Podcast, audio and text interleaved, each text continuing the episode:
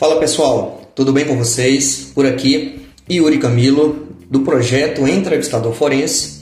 Estamos dando continuidade à série que eu criei recentemente para falar sobre o livro A Arte da Guerra e fazendo aqui uma correlação né, com programas de compliance, sistemas de gestão de compliance e também com investigações corporativas e entrevistas. Né? Então, quem acompanha as redes sociais do projeto Entrevistador Forense, lá no Instagram, é, no YouTube e no Spotify, é, percebeu né, que eu dei uma pausa ali, até em razão das demandas aqui do dia a dia, mas eu estou voltando aqui com o capítulo 3, pessoal. É, o capítulo 3 ele fala da astúcia, né? O que, que significa astúcia? É do ataque utilizando estratégias ou da arte de atacar sem desembanhar a espada. Vocês percebem, pessoal, que aqui é, o livro A Arte da Guerra ele traz situações milenares, né? E ele é um livro de estratégia de guerra, né? E aqui a minha ideia, o meu intuito é sempre, né? Quando eu estiver falando de guerra, de espada, de inimigo, de batalha, é sempre procurar, né? E aqui já instigar vocês a com esse pensamento em conjunto é, fazer uma reflexão sobre os nossos projetos do dia a dia, né? sobre as nossas atividades do dia a dia. Você aí que está me ouvindo, que é um investigador corporativo, ou você é um compliance officer, ou você que atua com programas de compliance de alguma forma, você que é um auditor, você que trabalha com é, gestão de riscos. Então, todas essas, abordagens que eu estou trazendo aqui do livro A Arte da Guerra, ele serve para qualquer tipo de atividade, pessoal. Inclusive você que é do setor público, aí meus colegas policiais, civis, federais, é, policiais militares, meus colegas que trabalham fazendo sindicâncias no setor é, público. Então, todo esse arcabouço aqui de pensamento que eu estou trazendo, ele serve para qualquer tipo de atividade, beleza, pessoal? Então, só recapitulando aqui, o capítulo 1, ele falou é, de desenvolver os planos, né? No capítulo 2, a gente teve ali basicamente é, em meio à guerra, ou seja, você já está fazendo o movimento. Aqui nesse capítulo 3 é da astúcia, ou seja, a partir do momento que você está fazendo um movimento, né, seja de um treinamento, seja de uma investigação corporativa, de uma implantação de um sistema de gestão de compliance, qualquer movimento que você fizer, vai ter uma reação, né? e pode ser uma reação positiva né, para a sua abordagem ou uma reação, não vou falar negativa, mas não tão positiva assim, que vai ter né, alguns reveses ali que vai criar alguns obstáculos durante a sua atividade, seja sua, né, como um gestor, ou da sua equipe também como um todo que vai estar desenvolvendo aquele processo. Então, recapitulando aqui o capítulo 2, ele foca basicamente em quatro aspectos, tá? E eu aconselho, pessoal, é, vocês ouvirem os capítulos na sequência, porque aí, com certeza, a reflexão que eu estou fazendo com vocês em conjunto aqui vai ficar muito satisfatória vocês ouvindo eles na sequência, porque é uma sequência de pensamentos, tá bom? Então vamos lá, pessoal. Quem ouviu o capítulo 2 percebeu que eu falei muito lá sobre quatro tópicos, né? A liderança, o esforço, o custo do esforço e a recompensa, né? Então, recapitulando a moral da história que eu falei no finalzinho do capítulo 2, a moral da história lá, ela significa que se trata da gestão da equipe com a máxima eficiência, exaurindo os esforços com o menor custo possível para se chegar ao próximo movimento. Neste capítulo, pessoal, que você já está em plena execução da atividade ou do seu projeto, então aqui esse capítulo, ele, o foco dele, talvez a grande moral da história dele, é a estratégia e a paciência. Ou seja, o livro fala que o general incapaz de controlar sua impaciência levará sua equipe para um ataque desorganizado. Isso, pessoal, eu atrelo muito aqui a questão de investigação corporativa, né? Então, é, recentemente até é, antes de fazer esse, esse vídeo aqui para vocês, né, que está no YouTube é, e no Spotify, né, eu fiz um. Estava é, falando com o cliente né, e percebendo que o cliente estava muito afoito para ter uma resolução rápida da situação, mas ele não estava olhando o cenário em volta, né? Ou seja, muitas das vezes a gente pensa que só tirar aquela peça do tabuleiro, por exemplo, a gente vai resolver o problema, mas às vezes não. Às vezes tem outras peças ali, até então obscuras, né, não reveladas, que a gente não percebe quando a gente fica com aquele olhar muito fechado, ou seja, essa pessoa está me causando problema, deixa eu tirar ela da frente, porque aí eu vou tocar minha vida. E na maioria das vezes a gente percebe, falando aqui de investigações corporativas, que não é bem assim. Então, um olhar com paciência e um olhar com estratégia, ele tem um resultado muito significativo lá na frente. Até sobre paciência, eu tenho uma pílula no Spotify que eu falo bastante sobre a questão da paciência né, das investigações, nas investigações e nas entrevistas. Beleza, pessoal? Então vamos avançando um pouquinho aqui. Falando em termos de gestão de projetos, né, essa atitude né, da astúcia, que é o título do capítulo 2, né, essa atitude ela está inteiramente relacionada à avaliação e controle do desempenho do seu processo. Então a gente está falando aqui de você avaliar e de você controlar o desempenho do seu projeto ou do processo que você está em andamento ali. Mas, Yuri, qual é o projeto? Pessoal, o projeto pode ser é, o andamento da estruturação de um sistema de gestão de compliance nas empresas de vocês, pode ser o andamento de uma investigação corporativa já em curso, pode ser o andamento de uma avaliação de riscos, de uma gestão de riscos ou de uma gestão de crise, por exemplo, que você está já com uma atividade em andamento dentro da sua empresa. Então, a paciência, o livro diz o que também? Que a paciência leva à ocorrência de operações mais rápidas e inteligentes. Ou seja, a, a ideia aqui é você se posicionar bem. Você está num campo ali, você está num campo progredindo. E o capítulo 3 da astúcia, ele fala para você olhar estrategicamente para o campo, observar os seus movimentos com paciência e com estratégia. Então é bem interessante esse capítulo, pessoal. E aqui a gente lembra muito nesse capítulo, pelo menos eu estou lembrando muito nesse capítulo, da metodologia de Mike do Seis Sigma. Muitos de vocês já devem ter estudado, né, principalmente quem já estudou gestão de projetos, falar sobre o The Mike, né, do Seis Sigma. E eu vou trazer aqui, a partir da leitura, um pouquinho de cada é, pedaço aqui desse capítulo, eu vou trazer aqui é, como que a gente pode utilizar cada acrônimo aqui, cada sigla do DMAIC, é, atrelando aqui a questão da astúcia que é trazida nesse capítulo 3, beleza pessoal? E o DMAIC, pessoal, do 6 Sigma, ele basicamente é, é a utilização para você maximizar os resultados. Então, falando aqui do D, né, que é o definir do DMAIC, significa o quê?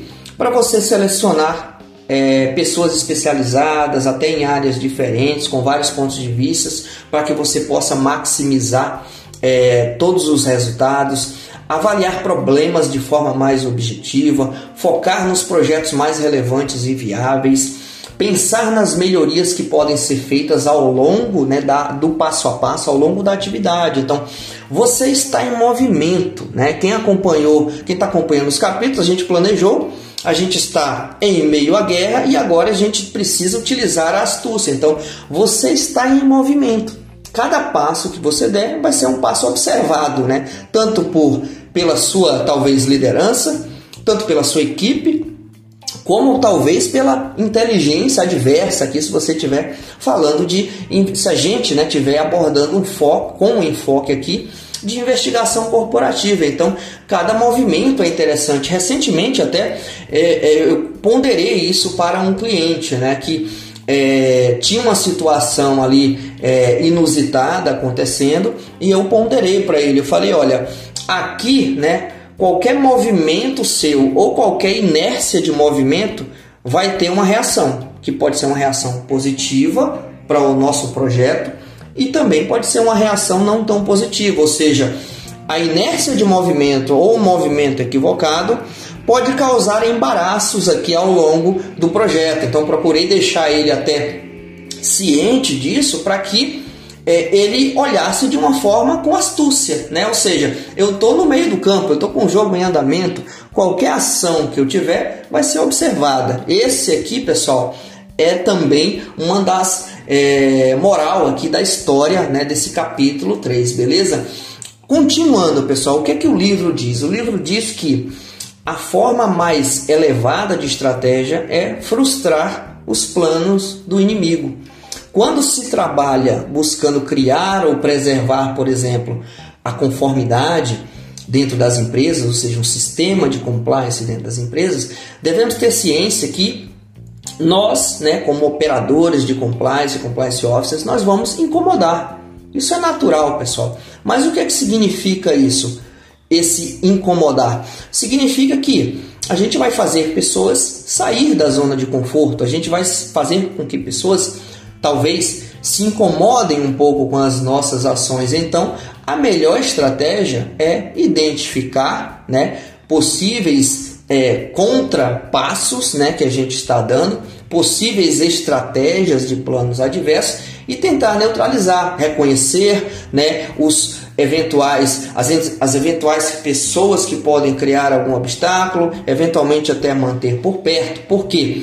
Porque a vitória é descobrir né, a fraqueza do oponente. É isso que o livro traz, né? A vitória é descobrir as fraquezas do oponente. E aqui, pessoal, oponente em sentido figurado. Oponente pode ser até você mesmo, tá? Pode ser até a sua equipe, pode ser até alguém, né, que está tentando de certa forma é, não ser tão é, proativo ou aderente ao sistema de gestão de compliance da empresa, ou a uma investigação corporativa, ou a uma avaliação de riscos da sua empresa. Então, o oponente aqui, lembre-se, pode ser até você mesmo, né? caso você não esteja se enxergando, né? fazendo uma auto-reflexão ali para você para ver se você está naquele caminho correto.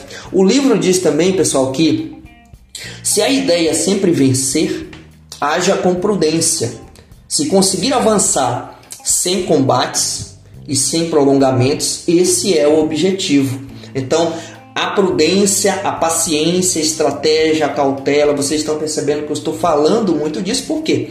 Porque a gente está no meio do jogo, a gente está com o jogo em aberto aqui, a gente está com o nosso sistema de gestão de compliance ou com a nossa investigação corporativa em aberto, em andamento e a gente precisa observar tanto os nossos movimentos quanto os movimentos da outra parte também, se assim existir outra parte, porque às vezes, né, quem é o nosso próprio oponente somos nós mesmos, como eu acabei de dizer, e isso é um ponto trazido no livro, tá bom, pessoal? Aqui eu coloco já o M, né, do DMIC, que é o medir. O que é que significa o medir?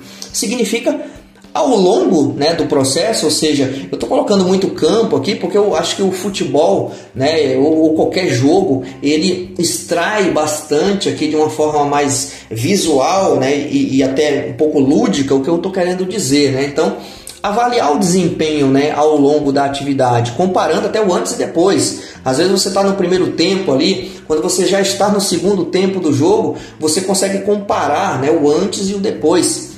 É, e se não houver nada para comparar, você pode também fazer um benchmark, pessoal. Então é isso. Né? Se você não tiver nada para comparar, ou seja, eu, eu entrei agora na empresa, talvez, né? não existia um programa de compliance, eu não tenho nada para comparar né? o depois né? com o antes, né? ou o antes e o depois. Então, faz um benchmark ali, verifica empresas talvez do mesmo segmento que já tenham, né, já tenham é, passado por esse time aí que você consegue até ver é, entender das pessoas quais foram as principais dificuldades, os principais desafios, tá bom, pessoal? É, outro ponto aqui que o livro traz é se houver problemas, tente levantar as possíveis causas. Você pode utilizar aqui nesse M do medir, né, em relação ao DMAIC, você pode utilizar alguns métodos. Tem alguns muitos conhecidos que ajudam você a medir o desempenho, né? O diagrama de Chikawa, que é a famosa espinha de peixe, tem a matriz causa e efeito, tem a matriz Gucci também, que é ela fala de gravidade, urgência e tendência.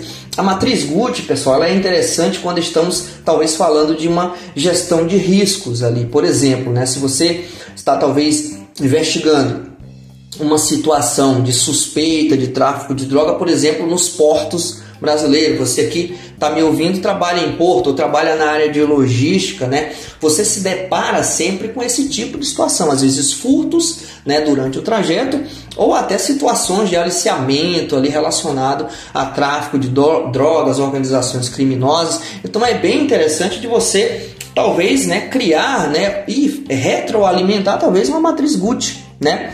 Além de uma matriz de probabilidade de impacto, você pode utilizar uma matriz Gucci ali, imputando né, qual é a gravidade dos cenários que você está encontrando, qual é a urgência da tomada de uma ação, de uma decisão e qual é a tendência né, daquele cenário acontecer. Ou seja, se é iminente, né, se é um, uma situação de risco iminente, ou se você eventualmente, se fizer um tratamento básico ali, você consegue manter aquele risco residual, ou seja, aquele risco já tratado, que você eventualmente vai ter que conviver com ele por algum tempo. Beleza, pessoal? Vamos avançando aqui. O livro também ele diz que o ideal é vencer sem resistências, né? sem combater, evitando divisões, né? e que Conservar os domínios é dissipar a resistência sem luta. É bem interessante, vou até repetir essa frase aqui. Conservar os domínios é dissipar a resistência sem luta. Muitas das vezes, pessoal, é, você apenas é conservando os seus domínios, você avança, né? É interessante isso falando de um, um, jogo, né? Muitas das vezes você joga retrancado, né? A gente sempre escuta isso em futebol, né? Faz uma defesa bacana quando você já avançou significativamente, você faz uma retranca ali para que não, não tenha retrocesso. E só o fato de você, né, conservar os domínios, você começa a dissipar uma resistência, você começa a criar uma cultura de resistência ali dentro da sua empresa. Então é bem bacana isso. O livro diz também, pessoal, o seguinte, né? E aqui eu trago uma correlação com nós profissionais. Você que é profissional é, de qualquer área, você vai encontrar resistência, né? É, mas a lição aqui é não combater. Ou se for combater, não vá despreparado, tá bom? Avalie as perturbações e necessidades é, de manter sua área abrigada. E aqui eu estou falando novamente de conservar os domínios, né? visando impedir danos. Ou seja, se você já está ganhando, conserve ali os seus domínios para que você não sofra um retrocesso, tá bom? E ali você consegue, de certa forma, falando aqui da arte da guerra, construir algumas trincheiras de proteção. Talvez uma trincheira de proteção aqui falando é, de bate pronto seria você fomentar agentes de compliance nas suas unidades, né, que você tem Brasil afora, né? Você criar pessoas-chave ali para que sejam os primeiros combatentes, né, digamos assim, dê o primeiro combate, ou dê a primeira prevenção, ou dê o primeiro treinamento. Então é interessante de você se fortalecer em todos os seus flancos, né, a gente olhando aqui com um cenário de é, combate, tá bom? Mas sempre lembre, pessoal, o livro, e eu vou frisar isso novamente, o livro fala de combate, de inimigo, de guerra, de oponente, aqui né, o que eu estou trazendo para vocês é tudo em sentido figurado. A minha ideia aqui é que vocês reflitam né, e coloquem em prática o que eu estou falando aqui com base né, nas dificuldades eventualmente que vocês encontram no dia a dia. Então, a moral talvez da história aqui desse, dessa parte do livro, né, do, é, do A, né, por exemplo, aqui do analisar do The Mike, é você conservar ele diz, né, o livro diz, né, conservar é uma virtude. O bom negociador avança ou toma terreno de forma intacta. A intenção não é destruir, mas sim conquistar. Muito interessante essa frase, né? Ou seja, você avança, toma terreno de forma intacta. A intenção não é destruir, mas sim conquistar. Ou seja, você não avança em um sistema de gestão de compliance destruindo né, situações. Muito pelo contrário, você coopera para conquistar. Né? É um ponto bem interessante. E aqui a gente leva para o lado de investigações corporativas também, que a lógica é a mesma. Então, quando a gente está trazendo aqui o A, né, pessoal, do The Mike, que é o analisar, significa às vezes, pensar na causa raiz do problema, analisar as melhores formas de contra-atacar eventualmente, criar oportunidades de melhoria, né? E aí você consegue é, chegar ao fundo. Às vezes, se você está com um problema, você consegue chegar ao fundo do problema. Do problema. Uma metodologia que pode ser utilizada é os cinco porquês, com o intuito de identificar a causa raiz de algum problema. Ou seja, você vai sempre perguntando por quê, por quê, por quê, por quê, até chegar à causa raiz do seu problema. Beleza, pessoal? Avançando aqui, o livro diz é, que há três maneiras de um líder atrair fracasso para sua equipe. Vou repetir. O livro diz que há três maneiras é, de um líder atrair o fracasso para sua equipe.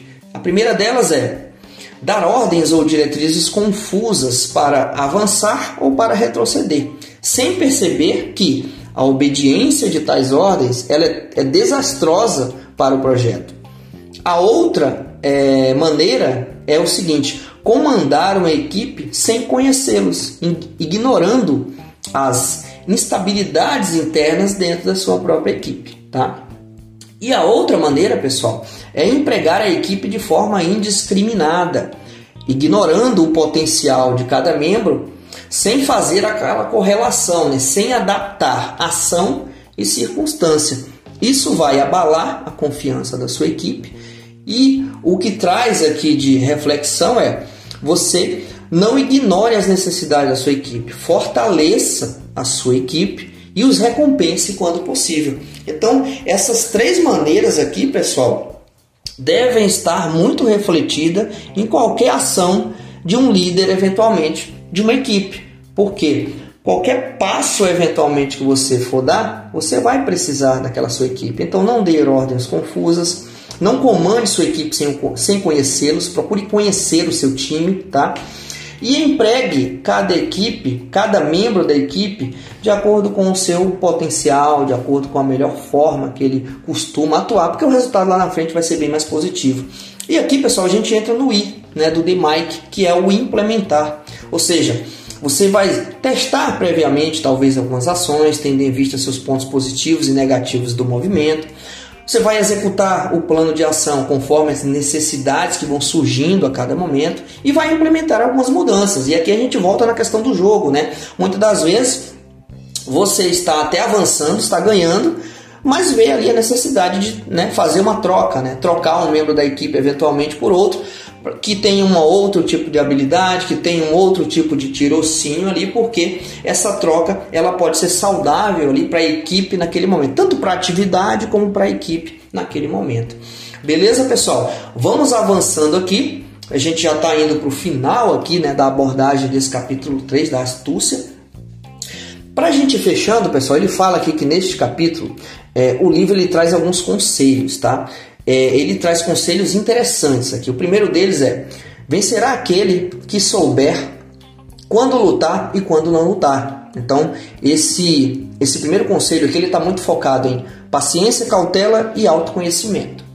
O segundo, vencerá aquele é, que sabe lidar com forças inimigas superiores, com forças inimigas inferiores. E se você for inferior, evite o confronto. A lição né, o, grande conselho é, desse tópico aqui é o poder de reconhecimento. Saiba onde você está inserido, saiba o quão estável está o seu projeto, a sua investigação, por exemplo.